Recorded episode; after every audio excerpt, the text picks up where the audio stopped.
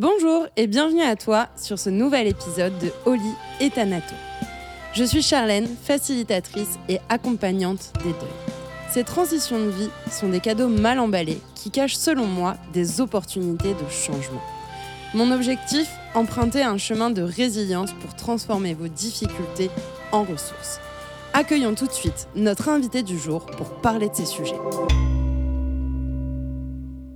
Aujourd'hui, je suis ravie d'accueillir Elisa qui va nous partager euh, eh ben, son histoire et son parcours de vie. Elisa, déjà merci à toi et je te laisse te présenter. Alors, je m'appelle Elisa Triquet, j'ai 30 ans. Euh, là, je suis dans un, je suis dans un processus de dépouillement personnel. Je fais une formation euh, pour devenir médium de vie antérieure et aussi accompagner euh, les, les, personnes dans dans les choses qui ont marché pour moi et pouvoir leur, les aider euh, dans leur vie quotidienne. Voilà. Mmh, merci. Et ben du coup, tout ça va avoir beaucoup de sens. Tu as donné le mot euh, dépouillement. Ça va avoir du sens aussi de, sur ton parcours et sur ce que tu as pu euh, vivre et traverser. Est-ce que tu peux nous emmener un petit peu dans, cette histoire qui est la tienne et que, et que tu as envie de, de partager aujourd'hui? Alors oui, euh, je suis euh, du coup je suis une jeune femme de 30 ans comme je disais et j'ai euh, j'ai eu une un début de vie un peu particulier, c'est-à-dire que j'ai je suis née à, à six mois et deux semaines. Donc là à l'heure actuelle on parle en en semaines maintenant, mais à l'époque enfin j'étais une très grande prématurée. Du coup ça ça a empêché euh, la, le fonctionnement, enfin en tout cas il y a eu un saignement euh, cérébral au niveau de, de mon cerveau qui a empêché la, par la suite la, le, le côté moteur de, de mon corps, donc pour pouvoir marcher. Euh, et donc du coup, bah, je trouvais intéressant de faire partie de ton podcast parce que au niveau du deuil, ça, ça parle du deuil, mais d'une autre manière. Exactement, et c'est vraiment là-dessus aussi qu'on se retrouve parce que, comme les auditeurs et auditrices le savent normalement, mais un rappel ne fait jamais de mal. Je vois vraiment le deuil au sens large, dans le sens où il y a un avant et un après. Alors toi, c'est d'autant plus, on va dire, un peu particulier. Je dirais qu'il y a eu le deuil de certaines choses et tu vas nous en faire part, mais c'est aussi tout un chemin de, résilience, en fait. Euh, en tout cas, c'est comme ça que, que moi, réellement, je te vois. Et... Euh, et je me souviens que quand on a préparé cet épisode, il y a quelque chose qui m'a qui m'a frappé et qui je trouve fait vraiment écho à cette notion de résilience, c'est que tu me disais que pour toi c'est pas une maladie. Est-ce que tu peux développer un petit peu ce point-là? Oui, bien sûr. Euh, alors pour moi c'est pas une maladie parce que du coup c'est un c'est quelque chose que j'ai jamais euh, j'ai jamais vécu et c'est pas un, processus de dégradation de mon corps ou en tout cas euh, un, une, une malformation ou en tout cas un, quelque chose qui, euh, qui évolue dans le temps, c'est quelque chose que j'ai jamais pu euh, euh, expérimenter dans, cette vie-là. Et donc, du coup, pour moi, je je, l'estime pas comme une maladie, euh, euh, en tout cas dans le côté euh, médical. Pour moi, c'est pas une maladie. c'est un mon corps, il est formé d'une manière particulière euh, dû euh, au fait que je j'ai pas j'ai pas expérimenté la marche physiquement, mais il y a rien qui euh, qui entrave qui m'entrave dans le euh, dans le côté euh, bah, la vie quotidienne, j'ai une vie quotidienne tout à fait euh, normale et c'est pas, c'est surtout pas ouais évolutif. C'est surtout ce mot-là qui me reste en tête, c'est que bah c'est comme ça, c'est comme si j'avais j'étais née avec euh, un seul enfin pour les gens qui ont par exemple un seul membre euh, et eh ben ils, ils, vivent avec ça toute leur vie en fait. Mmh je ressens dans ce que tu dis qu'en fait, ça a toujours été à toi ta façon de vivre parce que tu as connu que cette manière-là. Et c'est pour ça que la notion de deuil, elle est, elle est intéressante. Euh, comme tu disais, le, le, enfin, comme tu m'as confié avant, euh, le mot deuil, tu l'as posé assez euh, récemment. Et justement, c'est pas tant le deuil d'un avant et d'un après. Pour le coup, toi, c'était plus le deuil de quelque chose que tu n'auras jamais. Euh, le fait de ne pas pouvoir marcher, le fait de de se sentir d'une certaine manière dépendante des autres. Et ça aussi, c'est quelque chose qui a évolué chez toi et, on va pouvoir y revenir. du coup, est-ce que tu peux nous, expliquer un peu comment peut-être ce, cette notion de deuil, elle s'est invitée dans ta vie et euh, qu'est-ce qu'il y avait avant? Parce que souvent, avant, on parle aussi parfois d'un déni. Est-ce que ça a été ton cas? Est-ce que tu peux nous emmener un peu dans, ce, dans ton cheminement intérieur? Oui, alors, euh, oui, on, passe tous par des, les phases euh, du deuil. Donc, le premier, la première phase, c'est la phase du déni. Et c'est vrai que j'ai été dans un environnement où, où j'ai été beaucoup en contact avec des adultes euh, dans le parcours scolaire, dans même petite euh, pour pouvoir euh, gagner en autonomie, c'est-à-dire pouvoir faire mes transferts. Donc quand je dis transfert, c'est passer de, de, mon canapé à mon fauteuil et de mon fauteuil à mon canapé. Ce genre de choses, ça s'apprend. Et, et j'ai commencé par exemple la rééducation de kinésithérapie euh, très tôt. Donc, euh, donc ça, ça fait partie d'un tout un, un accompagnement que j'ai eu euh, adulte, bah, avec des adultes en tout cas, pour pouvoir bah, être autonome et, et, cas vivre comme je le plus librement possible. Mais après, le déni, il se fait, pour moi, il s'est fait à partir du moment où j'ai été en contact avec d'autres personnes, donc euh, quand j'ai commencé à aller à l'école et que j'ai vu que j'avais une différence avec d'autres, d'autres, euh, avec les autres en fait, euh, je me suis dit tiens, euh, j'ai une différence.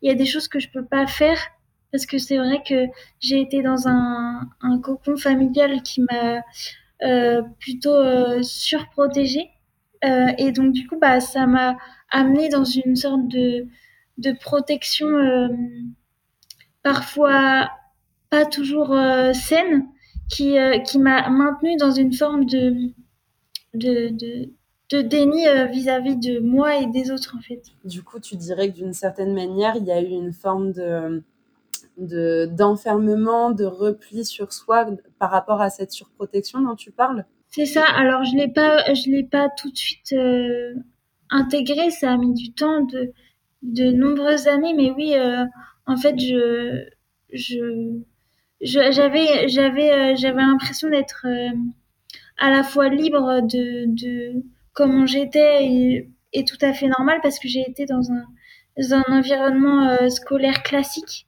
J'ai pas du tout été dans un, environnement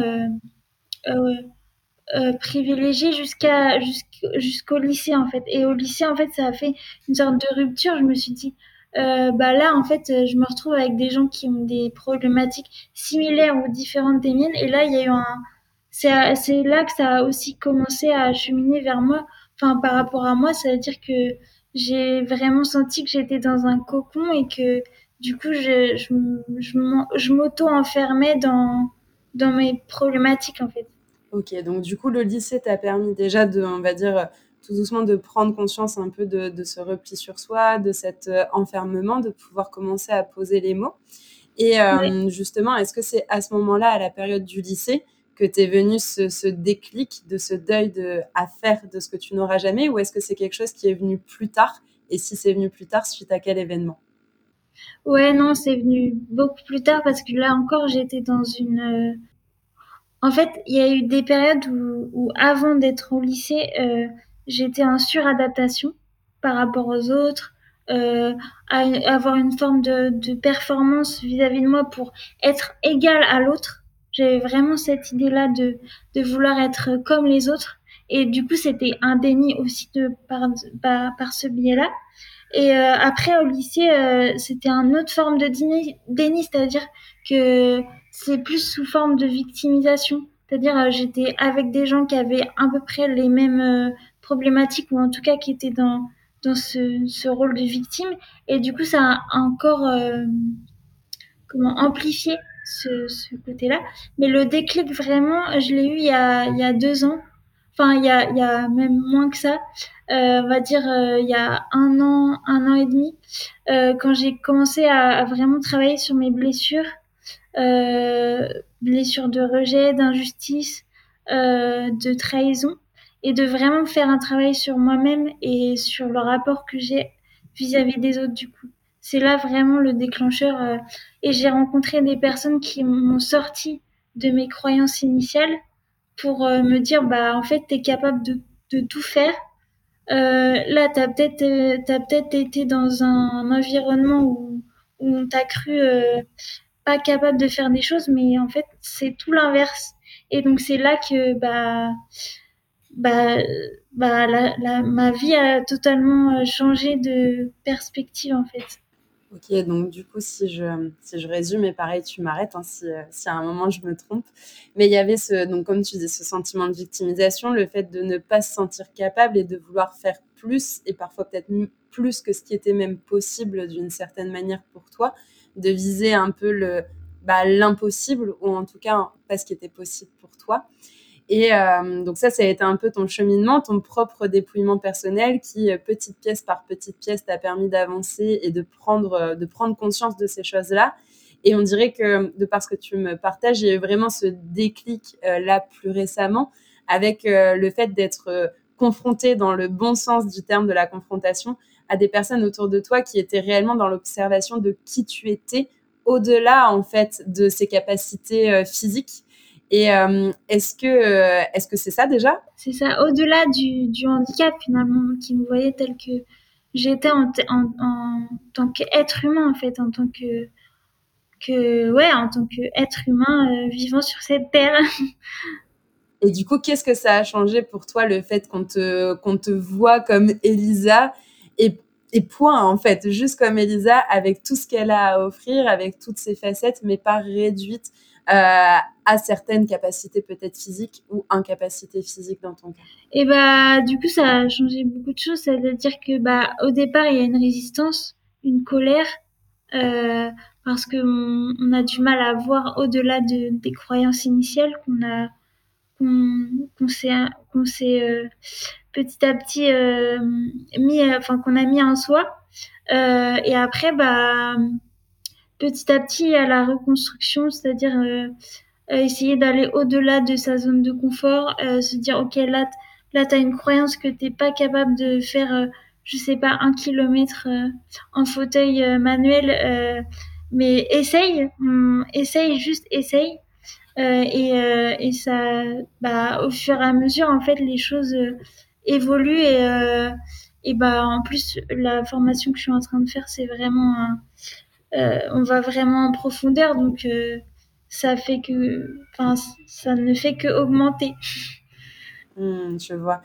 En fait, j'ai le sentiment que tu as, que osé passer d'une certaine manière d'une forme euh, d'impuissance, de ce que toi tu considérais comme une impuissance, à la, résilience et à la vulnérabilité, en fait, au fait d'accepter de, de regarder euh, cet inconfort, euh, de regarder certaines blessures, de regarder certaines croyances que tu euh, entretenais consciemment ou inconsciemment d'une certaine manière, euh, qu'importe, mais certaines croyances que tu entretenais et dans laquelle il a fallu que tu as dû évoluer en fait, d'en regarder cet inconfort qui n'est pas, pas toujours sympathique à regarder pour justement le libérer et aller, aller plus loin. Du coup, c'est ça?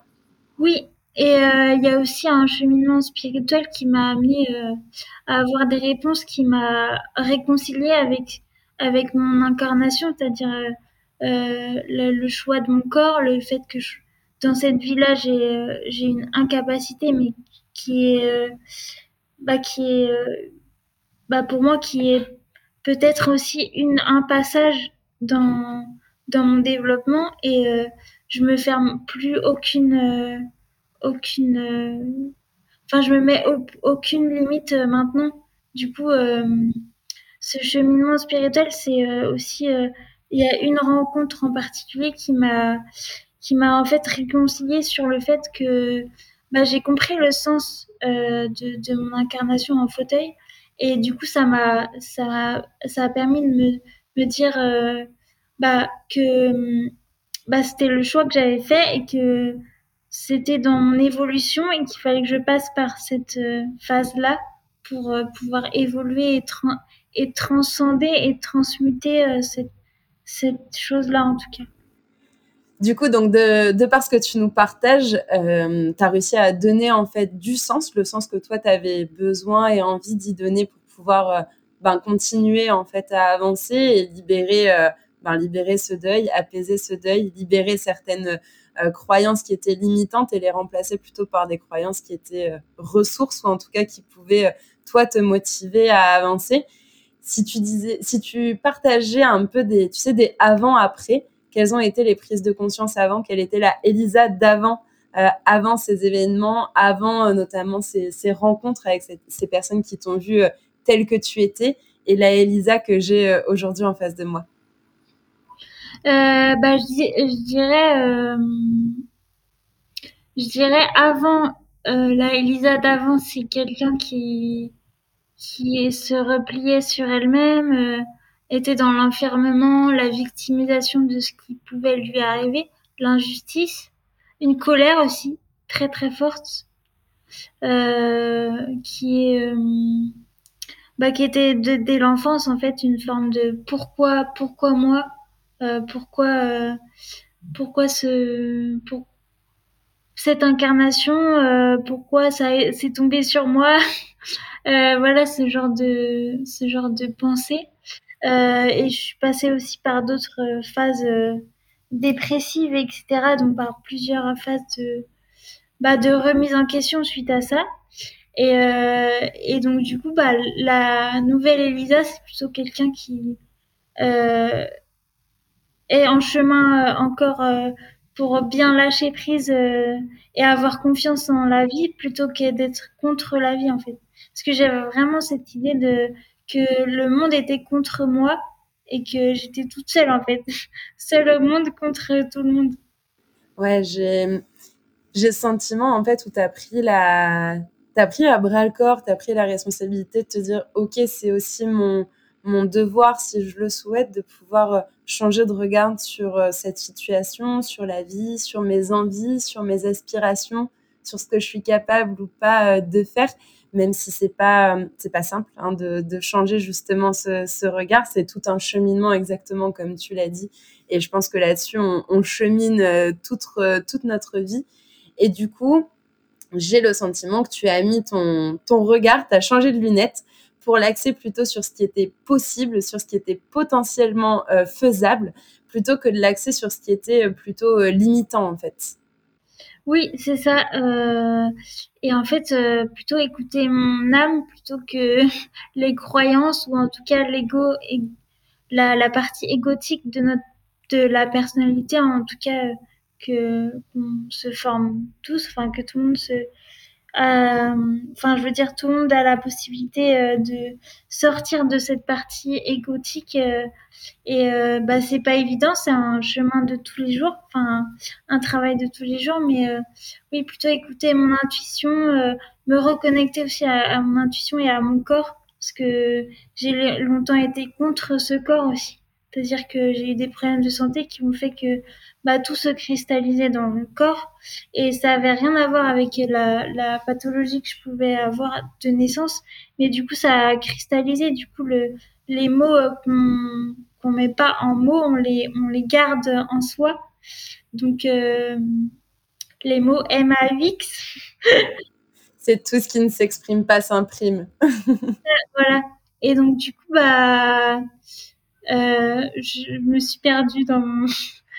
Mais... Euh... Donc du coup, tu disais que finalement, tu avais changé euh, d'une certaine manière ton regard sur, euh, sur toi-même. Dans les, si on devait le résumer en, une phrase, j'ai le sentiment que ce serait ça. Et j'ai le côté où j'ai le sentiment que tu t'es d'autant plus affirmé en fait, que tu as assumé certaines choses en me disant, ben, dans tous les cas, que je le veuille ou non, les choses ne changeront pas.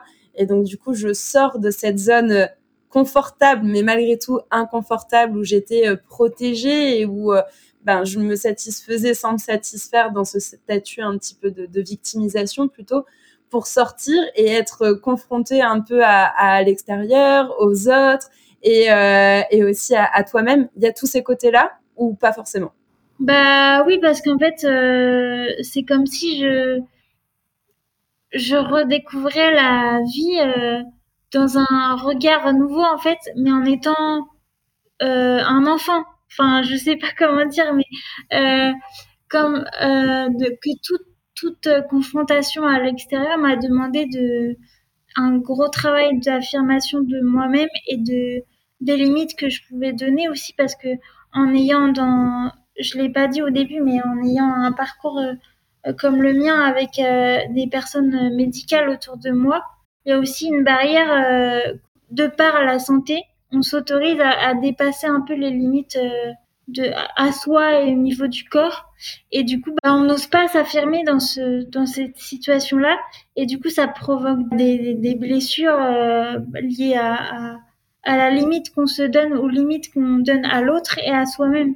C'est un travail hyper euh, hyper subtil à pouvoir euh, dire ok là là c'est j'ai une personne qui peut m'aider mais euh, faut pas qu'elle dépasse mes limites au niveau corps physique. Par exemple pas demander, par exemple, de, de me toucher le corps, par exemple, bah ça, ça a été un, tout un processus aussi de réaffirmation de moi-même vis-à-vis des autres, des limites aussi qu'ils qui n'avaient pas avec moi, en forme d'infantilisation, en fait, d'être comme une petite fille euh, qu'il faut protéger, alors que non, en fait, je, je peux, j'ai ma parole, j'ai une posture comme tout le monde, en fait, et que il faut la respecter comme, euh, on, on respecterait une autre personne en fait.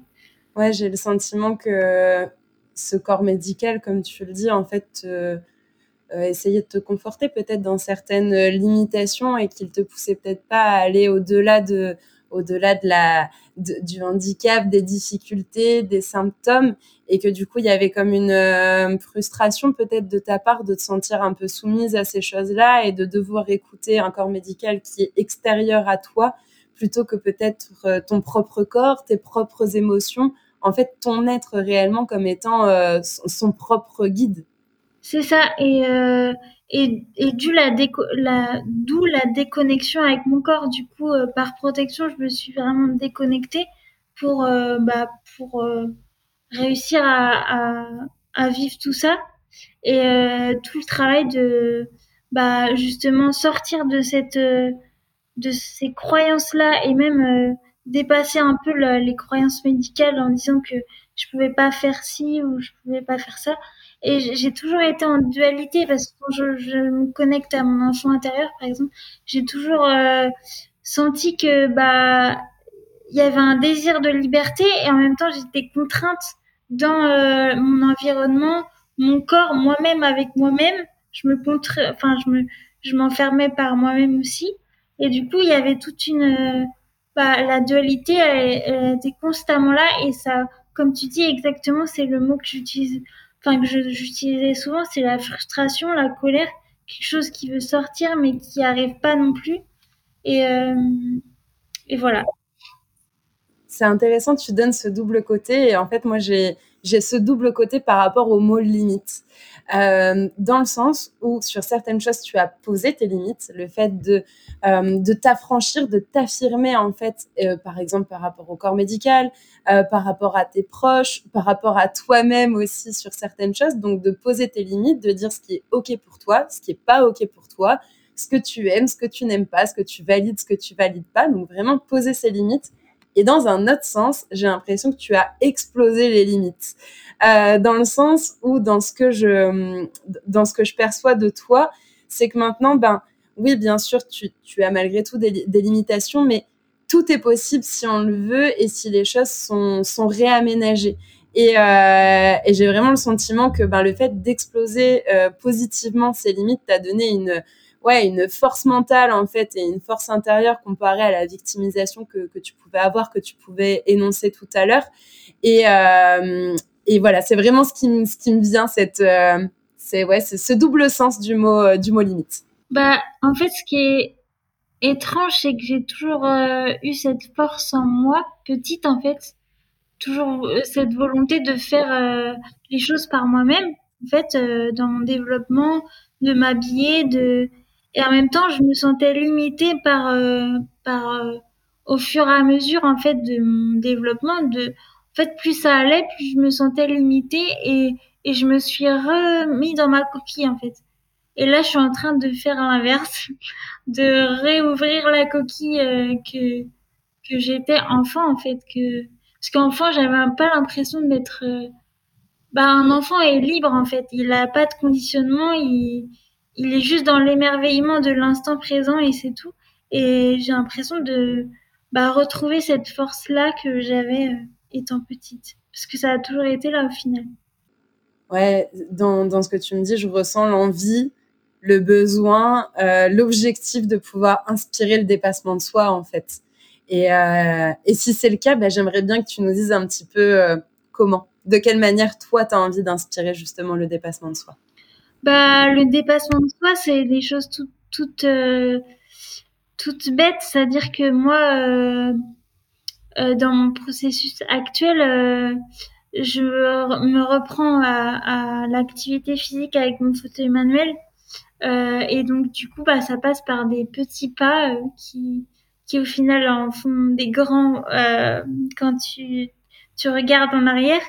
Et, et ouais, le dépassement de soi, bah, c'est un peu tous les jours aller au-delà de, de son objectif initial et euh, pour donner un exemple, bah, je, je l'ai dit un peu tout à l'heure, mais de, de passer de 1 km euh, en fauteuil manuel à 2 km, puis 3, puis 4, et même et en s'écoutant en fait, et tout en s'écoutant parce que justement avant je pouvais être dans le, le côté combatif euh, d'aller jusqu'au bout en m'épuisant et en n'écoutant pas mes besoins, et là j'y vais euh, étape par étape et avec euh, l'accompagnement, parce que j'ai été accompagnée par un, coach et des amis qui sont dans le même, la, la, même évolution que moi et du coup ça, ça donne de la force aussi pour dépasser ses propres limites égotiques qu'on a tous.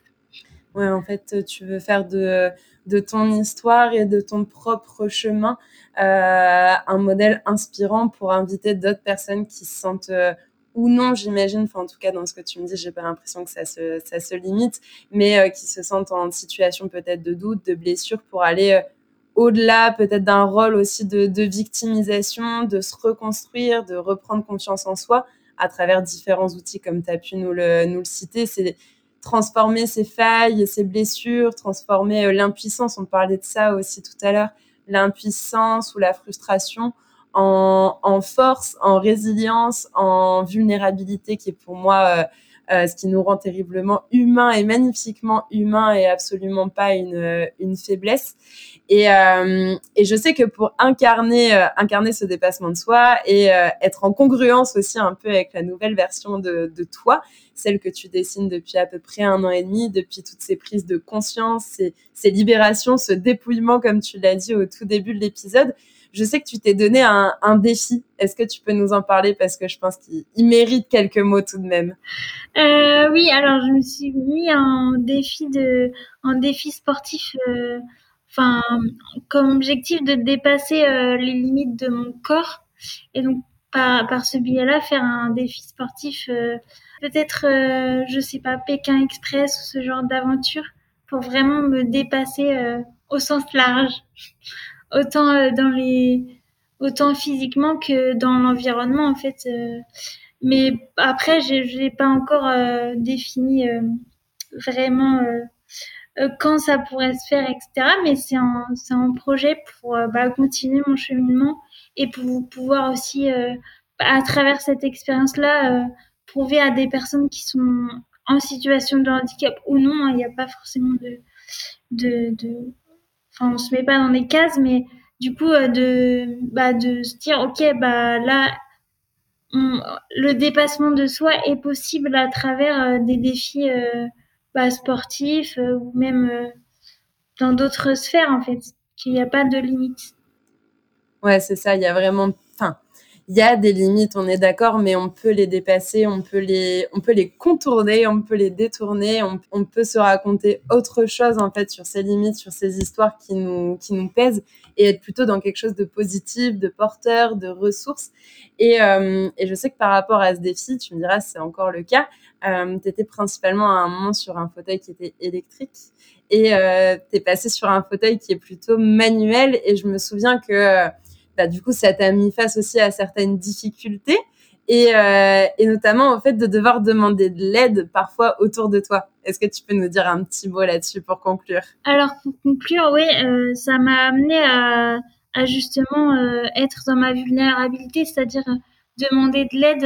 Avant, ça pouvait être, bah, bah, une forme de faiblesse en fait, ou en tout cas, ça me, me ramenait dans, dans tout ce que j'avais vécu enfant, j'étais dépendante de quelque de quelqu'un.